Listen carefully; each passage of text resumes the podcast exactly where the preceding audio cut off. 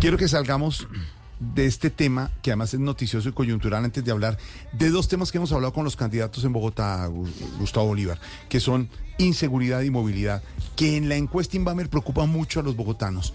Pero quiero tocarle un tema por su cercanía, como decía ahora, se dice de mí, al presidente Petro.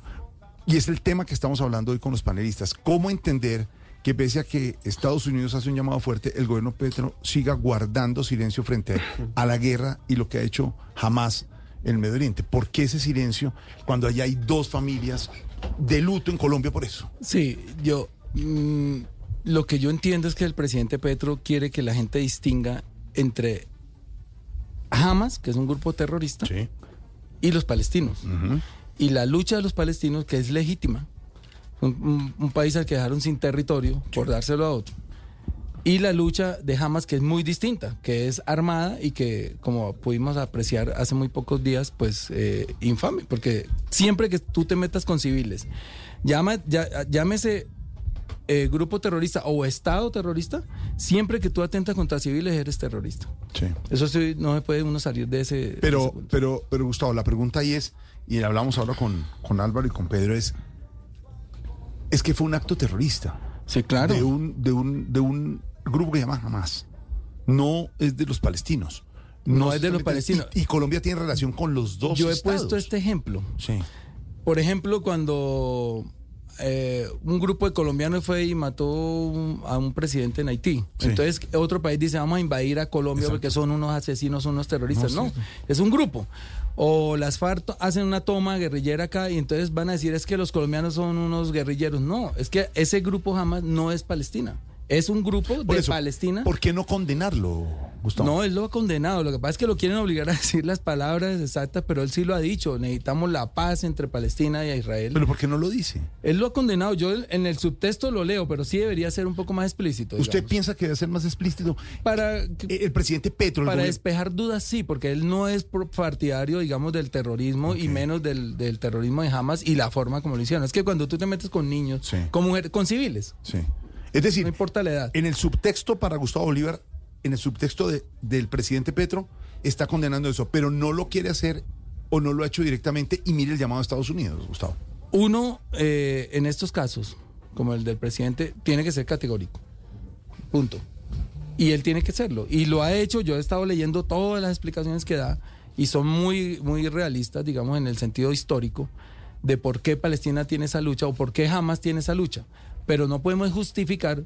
Ahora, si, tú tienes un grupo pro algo y, es armado como jamás, pues enfréntese al ejército de Israel, no a los civiles. Claro. ¿Sí me entiendes? Porque es una, pero, guerra. Pero digamos, desde estos micrófonos, Gustavo Bolívar le diría al presidente Petro, como candidato a la alcaldía de Bogotá, como hombre cercano del presidente Petro, le haría un llamado para que fuera más directo en condenar lo que hizo jamás. Que lo haga más directo, pero él sí lo ha hecho. Yo, yo repito que estaba leyendo todo, cada uno de sus trinos, y él lo que está condenando es la guerra, y también, y lo condenamos desde aquí, lo que está haciendo Israel con un pueblo palestino de civiles, de niños, bombardeando indiscriminadamente.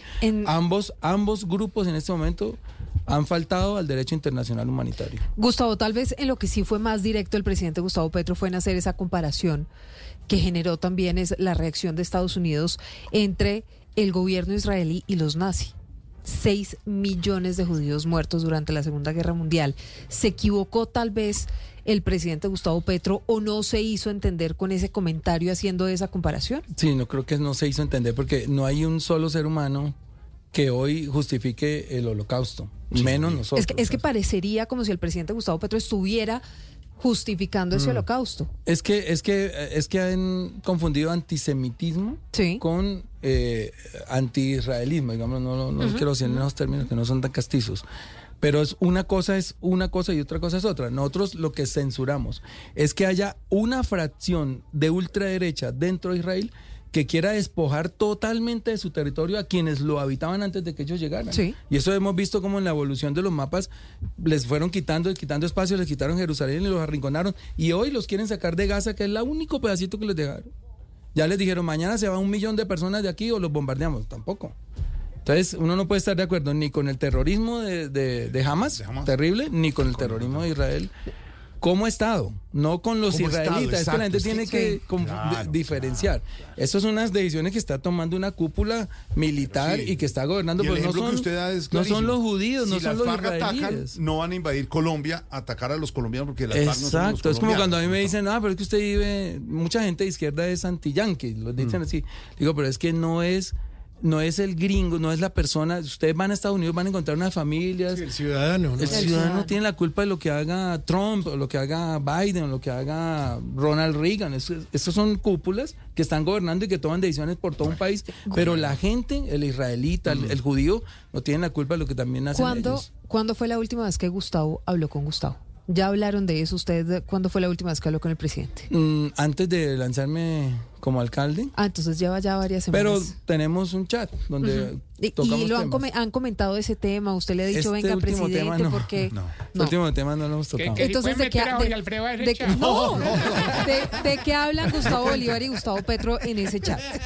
Eh, por ejemplo, hay cosas, hay razones que le manda a la gente. Miren, necesito hablar con Sí. el presidente para darle tal cosa o a- a- está pasando esto en tal sitio. Entonces yo le voy informando de cosas Entonces que usted es como, que como ese puente sí. entre la gente y el Y a Pero, veces- pero le habla todavía al oído como le hablaba antes o Sí, pues ahora, pues como él, Digo, no puede, como él no puede participar en política, pues ma- m- menos veces, pero si tocamos otros temas, sí. Y le cree y le oye. Sí, con él tenemos muy buena credibilidad. ¿Es un poquito terco o hace caso? No, lo que pasa es que voy a decir que algo un poco sobrador. Lo que pasa es que Gustavo Petro es una persona muy adelantada a todo. O sea, cuando uno está pensando algo o el grupo está pensando algo, él ya sabe cuál va a ser el resultado de eso.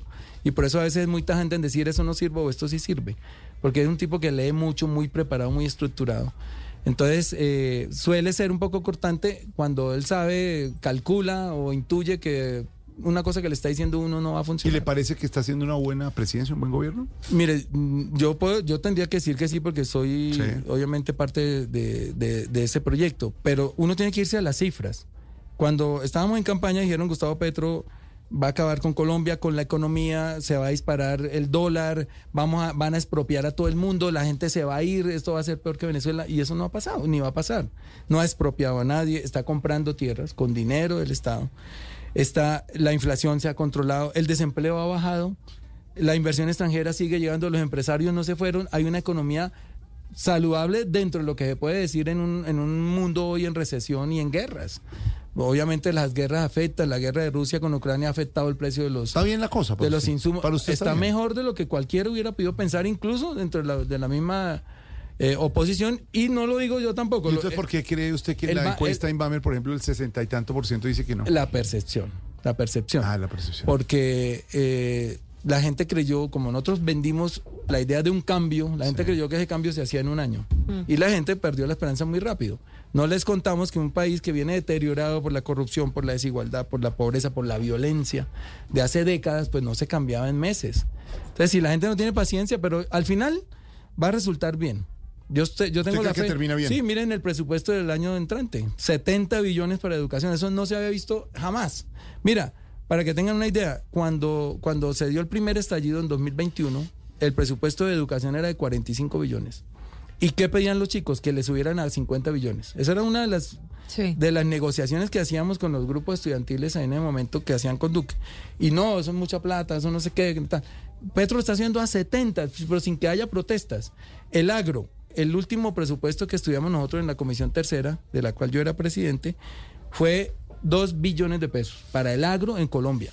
El del año entrante va a ser 9 billones. Pero hay inseguridad, hay desempleo, Claro. hay desconfianza. Pero lo que la gente tiene que saber es que esos grupos vienen de atrás, que las disidencias en 2016 eran mil personas que no entraron al proceso y que son cuatro mil. Pero ¿por qué son cuatro mil? Porque han matado 400 combatientes. Entonces, ¿qué nos dicen a nosotros cuando íbamos a visitar? Pero para usted va bien. Para va a terminar mejor. va- obvio, pudiera ir mejor, pero va bien y va Y lo mejor. de la encuesta es percepción. Sí, pero Sí. hablando, hablando un poco de los jóvenes, Gustavo, a usted tal vez lo asocian mucho con la primera línea y con los jóvenes. Y en el discurso de posesión, o cuando ganó el presidente Gustavo Petro, más bien, hace un poco más de, de un año, en esas elecciones de 2022, prometió sacar a los jóvenes de la primera línea de las cárceles. Todavía no ha cumplido con eso. ¿Usted qué le dicen esos jóvenes? Muchos de ellos que tienen procesos judiciales encima, que siguen detenidos y otros que están en la calle, pero que también de alguna manera pues se sienten unas, un descontento, no sé si usted ha visto cómo cada vez hay más protestas, por ejemplo, en la Universidad Nacional. Los jóvenes no están contentos con ese tema de la educación hoy en Colombia. Bueno, mira, el, el tema de sacar los jóvenes de las cárceles, primero se pueden sacar los que no estaban, se pretendió sacar los que no estaban inmersos en un juicio o condenados. Porque Sí. uno no- un presidente no tiene poderes judiciales. Sí. Y él lo intentó tener una lista para tener unos gestores sociales, pero el, el- el fiscal se atravesó y dijo que no se podía, pero sí se hizo el intento. Pero como no tiene poderes judiciales un presidente, porque de lo contrario sería una dictadura. El decir sale este de la cárcel o se mete este, pues ya obviamente... Entonces el mensaje es, se hizo el intento. Se hizo el para intento esos jóvenes. y se les ha prestado asesorías. Oye, eh, Yo reuní a los jóvenes de primera línea con el ministro de, de- de Justicia, una, una reunión pública. Los reuní con el director general de la policía porque hay que empezar a restablecer ese tejido entre la sociedad civil y lo institucional. Los reuní con el director del SENA, buscándoles posibilidades, pero no- nos hemos encontrado con un obstáculo judicial bastante grande que es la fiscalía que no, no entendió el proceso. Obviamente, dentro del, dentro del estallido social hubo actos ni siquiera vandálicos, sino criminales que se están judicializando y ya hay condenados. Eso Pero, es mi- lo que pero, tiene que pero no hay un cambio ahí en el discurso suyo porque puedo estar equivocándome, pero seguramente para la gente Gustavo Bolívar defiende o defendía incluso a esos que No, degollaron a un motociclista esos, cuando iba que le pusieron un defendí. no, esos no. Yo, yo defiendo la- el derecho a la protesta y, defiendo los intereses de los jóvenes que estaban protestando, por ejemplo. Los de Suba pedían una universidad. Sí. ¿Cómo Suba, teniendo un millón trescientos mil habitantes, no tiene una universidad? No defiende los, los, la forma en que se Nunca he defendido ni el vandalismo ni la violencia. Ustedes pueden mirar, tengo 100 mil tweets en unos 14 años que tengo en esa red y nunca yo he incitado a la violencia. Simplemente, pues obviamente, si hay un candidato y necesitamos volverlo vulnerable, pues busquémosle a ver dónde, de dónde le sacamos. Como no tengo actos de corrupción en mi vida, como no tengo familiares en, el, en la administración pública, no he sido clientelista, no he tenido, digamos, eh, un, un prontuario de corrupción, pues entonces empiezan a buscar esas cosas. Ya. Una es que financié al, que financió grupos terroristas. Sí. Primero, los primeras líneas no son grupos terroristas. Y lo segundo, no he financiado la primera línea. Yo lo que le compré fue unos cascos, ni siquiera con plata mía, sino de 4.800 personas que aportaron a una vaqui, porque los estaban matando. Y ahí está el resultado. Y les estaban sacando los ojos. Unas gafas. 103 jóvenes hoy no tienen ojos, incluido el nuevo mi- viceministro de la Juventud, Viceministro que posesionó esta que semana. perdió Sí, un ojo en Vamos- protesta. Y es no es un terrorista. Vamos a seguir hablando con Gustavo Bolívar.